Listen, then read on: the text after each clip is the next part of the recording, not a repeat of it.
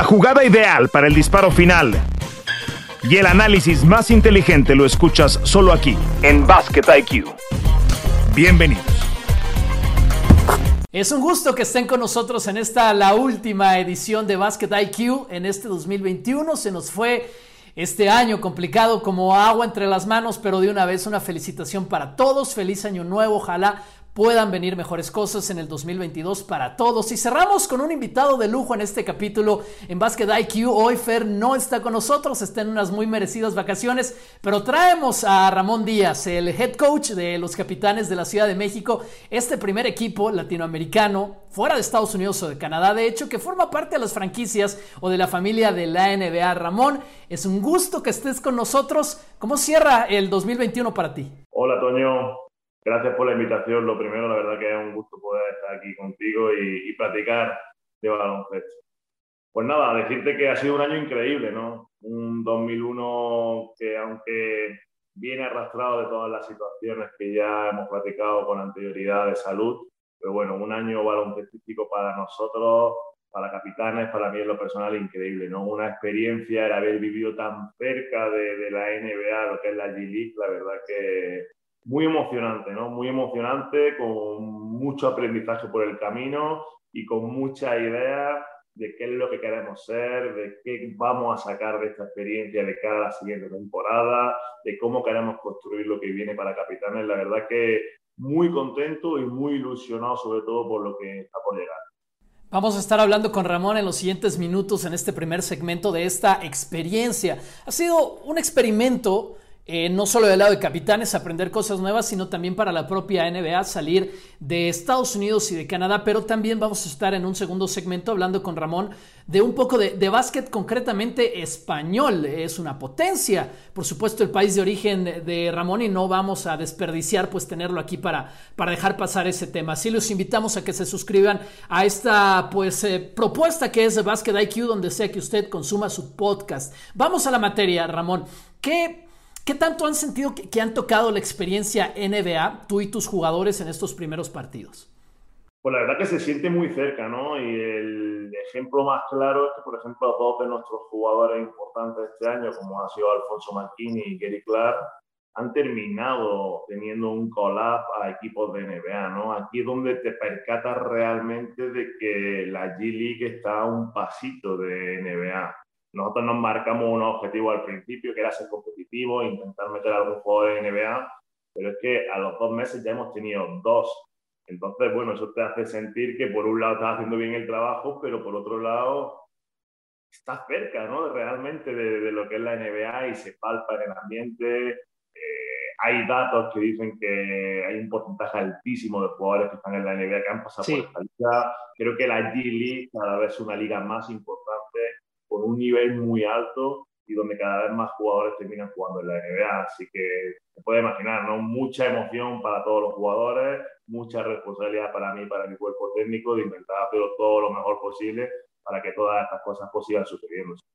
Bueno, Chris Middleton de los Bucks pasó de la G League a ser un All-Star en la NBA, a ser seleccionado olímpico con los Estados Unidos, a ser medallista de oro, a ser campeón de la NBA con el equipo de Milwaukee. Eso es una prueba de qué tan cerca está. Oye, y el caso de, Alfonso McKinney, me imagino, también el caso de Clark, te, generará sentimientos encontrados, te lo habrá generado en su momento, la alegría por las personas, pero te dejan un problema a ti porque tienes que resolver los siguientes partidos. No, bueno, está claro que, como tú dices, pues es un problema deportivo pues, porque tienes que hacer muchos ajustes muy rápido, porque no te creas que los call-ups te llaman, deciden y a la semana pasa, no, no te llaman y automáticamente esa misma tarde se monta un avión y ni, al entrenamiento, ¿no? Entonces sí que es verdad que para nosotros hemos tenido que ajustar, pero benditos ajustes, ¿no? Eh, creo que el hecho de que tengamos esas dos collabs, como te decía anteriormente, es uno de los objetivos claros que nos habíamos marcado, es un objetivo claro de todos los equipos de G-League dentro de lo que es la NBA. Entonces, muy orgullosos que de los ocho collabs que ha habido en total en la NBA, dos sean de capitanes. Pues estás hablando de una cuarta parte, además a ti te ayuda mucho, a Capitanes también, porque lo hace pues un atractivo para los jugadores que están buscando, ¿no es cierto?, subir a la NBA. Oye, voy a ir con, con Ramón Díaz, voy a ir con el equipo de México, porque de aquí están dando las oportunidades para brincar a la NBA. Creo que ese no es un tema menor para lo que puede venir en el futuro. Terminan por ahora en este Showcase Cup, la primera parte de la temporada con una marca de 4 y 8, es una marca perdedora, pero bueno, leyendo tus declaraciones también nos lo dices ahora mismo, la intención primera de este equipo es ser competitivos. Eh, ¿Qué ha sido lo más, digamos, complicado de estos primeros partidos, Ramón? Además han sido un equipo que ha jugado siempre de visitante porque ni siquiera han pisado México. Mire, yo recalcaría dos puntos, ¿no? Eh, y antes de hablar de esos dos puntos, me voy un poco a lo que hablabas tú de ser competitivo. Eh, nosotros cuando comenzamos la temporada no sabíamos si íbamos a ganar 12 juegos o igual ninguno, ¿no? Y, que había la posibilidad de que realmente no fuéramos competitivos porque nadie de los que llegábamos a, la G-League habíamos estado casi dentro de la, de la propia competición. Entonces teníamos dudas realmente de si el camino que estábamos agarrando era el correcto o no. Pero bueno, Afortunadamente creo que hemos acertado en muchas cosas de las que queríamos hacer y hemos sido muy competitivos y la prueba de ello es que todos los partidos que hemos jugado, hayamos ganado, hayamos perdido, han sido siempre por debajo de una diferencia, creo que el máximo ha sido de 8 o 9 puntos, ¿no? Y esto habla de, la realidad de que Capitania ha sido competitivo. ¿Que nos hubiese gustado ganar más partidos? Pues a mí el primero, Toño. O sea, es mi grado de competitividad Sabes que no me gusta perder absolutamente nada, pero la realidad es que es una liga muy dura y que te exige lo máximo, ¿no? Y dentro de esa exigencia, digamos que las dos cosas que, que, que, creo que me han sorprendido o que hay que valorar de cada siguiente temporada, uno es el atleticismo de los jugadores, ¿no? Creo que por mucho que veas, por mucho que te cuenten, por mucho que analices, hasta que no estás dentro de la propia liga, no te das cuenta de la importancia que tiene, ¿no? Eh, todos los equipos de Gili juegan a un ritmo altísimo. Te diría que haciendo comparaciones estadísticas con la NBA, se juega a un ritmo más alto incluso que en NBA, a más posesiones. Eh, ellos tienen claro que los 8 o 9 primeros segundos de posesión eh, son los de más eficiencia y juegan por y para ellos. Entonces, bueno, hasta que no estés aquí no te das cuenta de que realmente necesitas construir un roster con jugadores que puedan jugar a, esa velocidad o que puedan defender a esa velocidad y sobre todo que tengan después el talento para poder anotar sin jugar demasiado colectivo. ¿no? Aquí brilla en muchos momentos pues, ese talento individual por encima del talento colectivo. Oye Ramón, ¿y qué tal jugar fuera de México? Es decir, son un equipo nómada al 100%, este, tienen en Texas su base, pero ni siquiera es que tengan una arena propia para jugar. ¿Qué tal fue eso y qué tal está haciendo eso de cansado? La verdad que es el, otro punto, ¿no? Que, quieras que no, sé que a lo mejor puede sonar un poco a, excusa, ¿no? Pero hasta que no estás fuera de casa tres meses consecutivos, sin tu familia, todo el día viajando, todos los partidos de visita, sin el calor y sin el cariño de nuestra afición, que no podemos olvidarnos que Capitanes siempre se ha caracterizado pues, por tener esa afición que nunca nos ha dejado ni un segundo, ¿no? por tener Juan de la Barrera eh, lleno, por, por, llevarnos en volanda muchas veces cuando los momentos no eran demasiado buenos, ¿no? Y por supuesto que se le extraña un montón, se extraña a México, se extraña a nuestra afición y estoy seguro que si de esos ocho partidos que hemos perdido me juego la mano derecha que la mitad de ellos jugando en Ciudad de México no hubiese sucedido. Claro, es, es, una marca, pero es una marca S4 y 8 de equipo completamente visitando. Es, una marca eh, fuera de casa. Habría que ver cuál sería la, la, marca del equipo jugando en casa. Oye, de lo que tú sabes, yo sé que esta no es una bronca que te competa a ti directamente más allá del deseo y de manejar al grupo, pero de lo que tú sabes, ¿qué, qué tiene que pasar para que puedan jugar eventualmente en la Ciudad de México? Bueno, yo creo que, el año que viene se va a jugar en Ciudad de México. Yo creo que este año la causa principal era un poco el miedo por la situación COVID, que fijaros, aunque estamos ahora mismo en Estados Unidos, pues yo creo que a nivel internacional otra vez está habiendo otra ola, están subiendo muchísimo los casos, están empezando a suspender algunos partidos y yo creo que NBA tenía pues el miedo de que se hicieran muchos viajes internacionales entre México y Estados Unidos y que eso pudiera ayudar a que aumentaran los, los contagios, ¿no? Yo creo que NBA, pues por intentar ser precavido, decidieron que este primer año pues, jugáramos la mitad de la temporada con modelo de prueba y para intentar asegurar que el año que viene pues, haya más gente vacunada, que el COVID tenga menos impacto al final en nuestras vidas y ya que realmente se pueda jugar en Ciudad de México. No sabría decirte 100% si se va a jugar en México, pero a nosotros las noticias que tenemos es que sí. Yo creo que debería empeorar mucho la situación para que NBA retomara otra vez la idea de que nos jugáramos. Como nosotros tenemos el mensaje de que sí, nosotros vamos a construir para y por para que el año que viene juguemos en Ciudad de México y ojalá que sí sea porque todos lo necesitamos. Sí, por supuesto, y la gente está ansiosa, aunque siempre ha habido afición mexicana, algún familiar, alguien que, que esté viviendo, pues de todos los estados que han visitado, siempre hay presencia mexicana en, la Unión Americana y eso estoy seguro es muy bueno. Oye Ramón, eh, por supuesto la gran fantasía es que algún día la NBA pueda tener una franquicia en América Latina y esa puerta es claramente la Ciudad de México. Faltan N cantidad de pasos, pero con esta primera experiencia sientes que aunque sea se está un paso más cerca gracias a lo que acaba de pasar con Capitanes? Totalmente, totalmente de acuerdo contigo, Toño. Yo creo que NBA quiere abrir una franquicia en Latinoamérica, se fijó en nosotros, ya nosotros tenemos que responder, ¿no? Y creo que este era el primer pasito. En mi caso, por un poco junto con Nick Layos, que somos los encargados de la parte deportiva, era hacer un equipo que demostrara que podemos ser competitivos dentro de la propia G League con una base alta de jugadores latinoamericanos y ahora en otras áreas como la que comanda Rodrigo Serrato, pues toda la parte administrativa, toda la parte de, basketball operation, eh, que realmente NBA vea que hay interés de los fans, que, que, podemos realmente eh, expandirnos por Latinoamérica como, como NBA quiere, ¿no?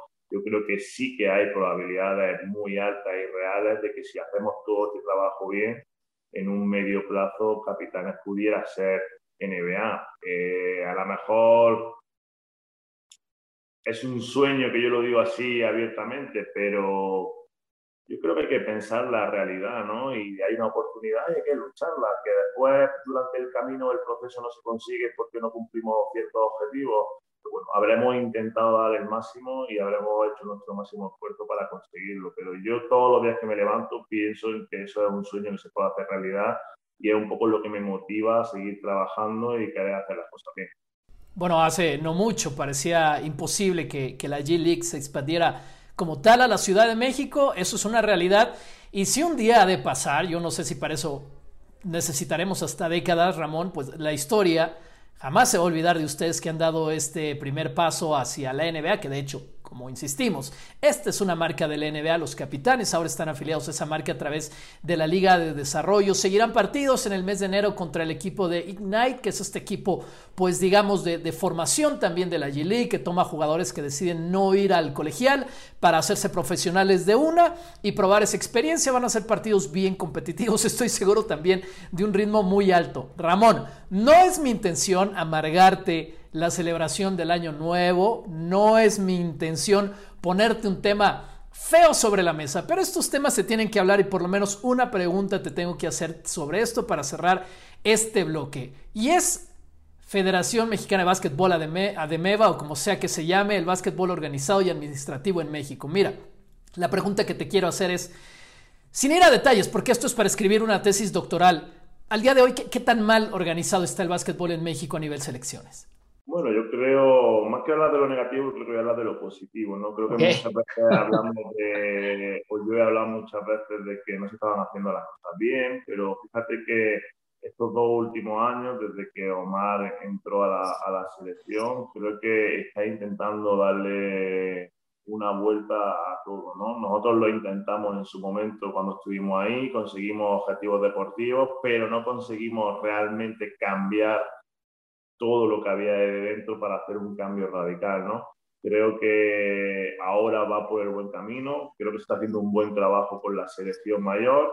Ojalá que esto se pueda expandir a las selecciones menores y a la selección femenil, que también hay que apoyarla, y se cree de verdad un plan de trabajo de cara al futuro. Como siempre he dicho, creo que México tiene un gran talento, pero una falta de planificación y de trabajo muy grande, ¿no? Si se consiguen estas dos cosas, yo creo que el baloncesto de México no es que tenga futuro, que ya lo tiene, sino va a tener un futuro mucho más brillante del que a día de hoy tenemos. Así que hay que abogar por intentar unir fuerzas, ¿no? Yo ya hace tiempo que dije que no iba a pelear más, que aquí me tienen para lo que se necesite, para apoyar, esté el que esté, yo voy a apoyar en lo que pueda.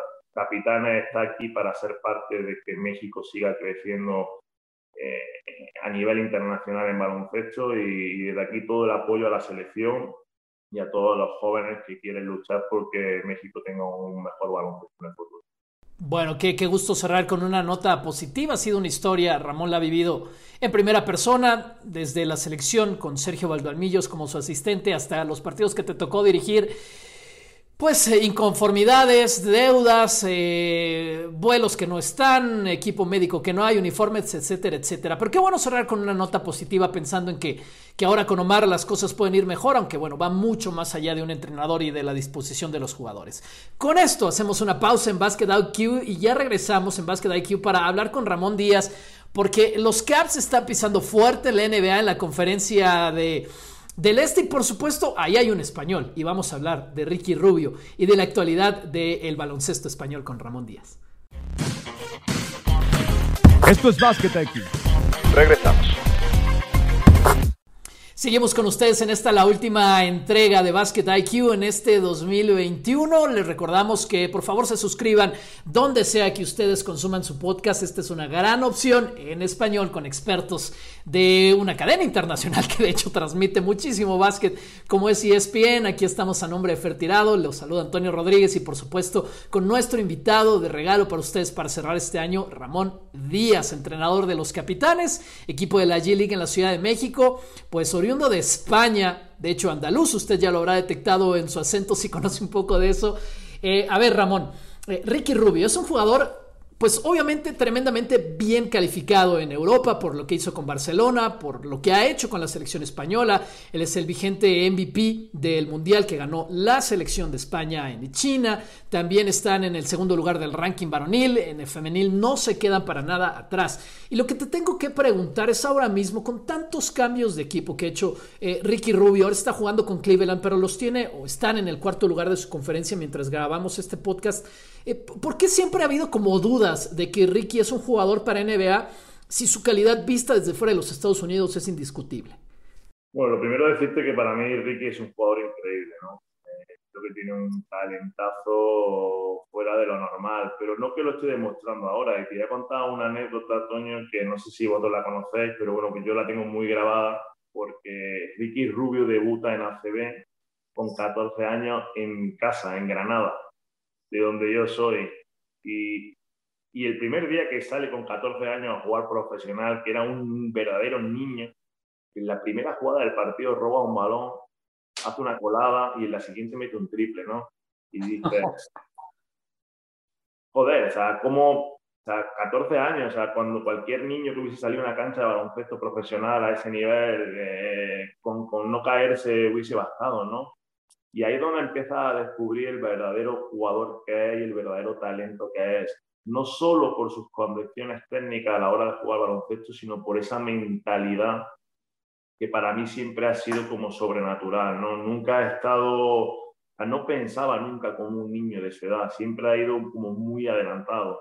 Y yo creo que el Ricky Rubio de ahora es la consecuencia de todo esto durante todos los años. Creo que tiene una maduración y tiene tanto conocimiento del baloncesto en su cabeza que al final a cualquier equipo lo hace jugar mejor. O sea, él, consigue sacar lo mejor de cada jugador en cada momento. Él, si el equipo necesita anotar, él tiene la capacidad de anotar.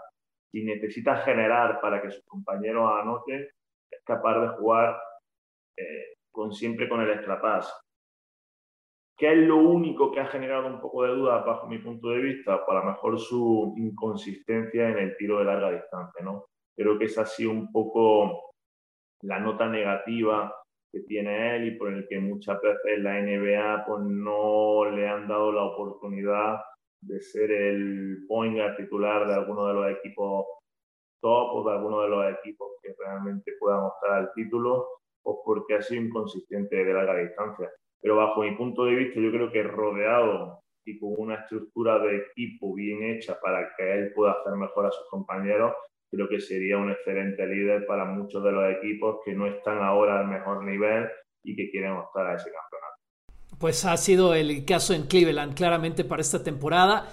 Y no hay duda que cuando él juega Basket FIBA destroza a los rivales. Ahí está su, su, nombramiento el más valioso en el último mundial, como ya hemos dicho. ¿Qué, ves tú, Enrique Rubio, para, para afirmar, o quizás no, que, que él puede ser un jugador de, de All-Star en la NBA?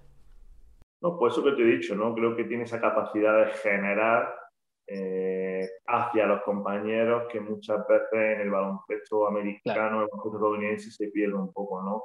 Eh, es verdad que tiene que anotar con más asiduidad para consolidarse dentro de, digamos, los top de su posición, pero yo creo, y te vuelvo a repetir, y voy a poner un ejemplo como puede ser Lakers, ¿no? Donde tienen tanto talento exterior que a lo mejor no necesitan que tu uno anote más de 15 o 20 puntos por partido, me parecería el jugador perfecto para ellos, ¿no? Capacidad defensiva, capacidad para generar y hacer mejores a los compañeros, buen equilibrio entre Westbrook y él para poder, cuando necesite anotar o necesite tener el control del juego.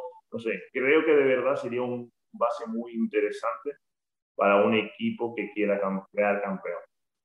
Sí, señor. Tienes experiencia, por supuesto, en el básquet internacional. Ahora, Ramón, ¿cuál es tu predicción, hablando de la NBA, del el techo, la aportación, la cantidad de jugadores FIBA que van a seguir llegando a la mejor liga en el mundo? Porque, pues, revisamos los últimos MVP, por supuesto, son jugadores hechos en el básquet europeo. Siempre hay algún sudamericano destacado, por supuesto y, eso no va a parar. Bueno, africanos que también han vuelto loca esta liga y está el caso de Envidi y los que queramos mencionar. ¿Cuál es tu predicción? Doncic, por supuesto. ¿Cuál es tu predicción de, de, la aportación que va a seguir haciendo el básquet internacional en la NBA? Bueno, no sabría decirte la... Te puedo dar mi opinión, ¿no? Yo creo que cada vez tiene más influencia el baloncesto internacional dentro del baloncesto estadounidense. Está claro que cada vez va a haber más jugadores internacionales pero no solo porque ahora se estén fijando más en, el resto del mundo, yo creo que se está trabajando cada vez mejor en el resto del mundo. Creo que esa superioridad física que antes era muy, muy marcada, cada vez se está reduciendo más por el trabajo que se está haciendo en Europa, en África, en, en otros continentes, y que cuando hemos sido capaces de igualar ese atleticismo, de igualar un poco ese físico, eh, creo que hay jugadores con mucho talento en Europa, África, América que pueden jugar perfectamente dentro de la mejor liga del mundo como es la NBA. Eh, no sé decir tu número, pero ojalá que cada vez haya más jugadores y ojalá que Capitanes pues sea para América Latina ese escaloncito para dar el salto a la NBA.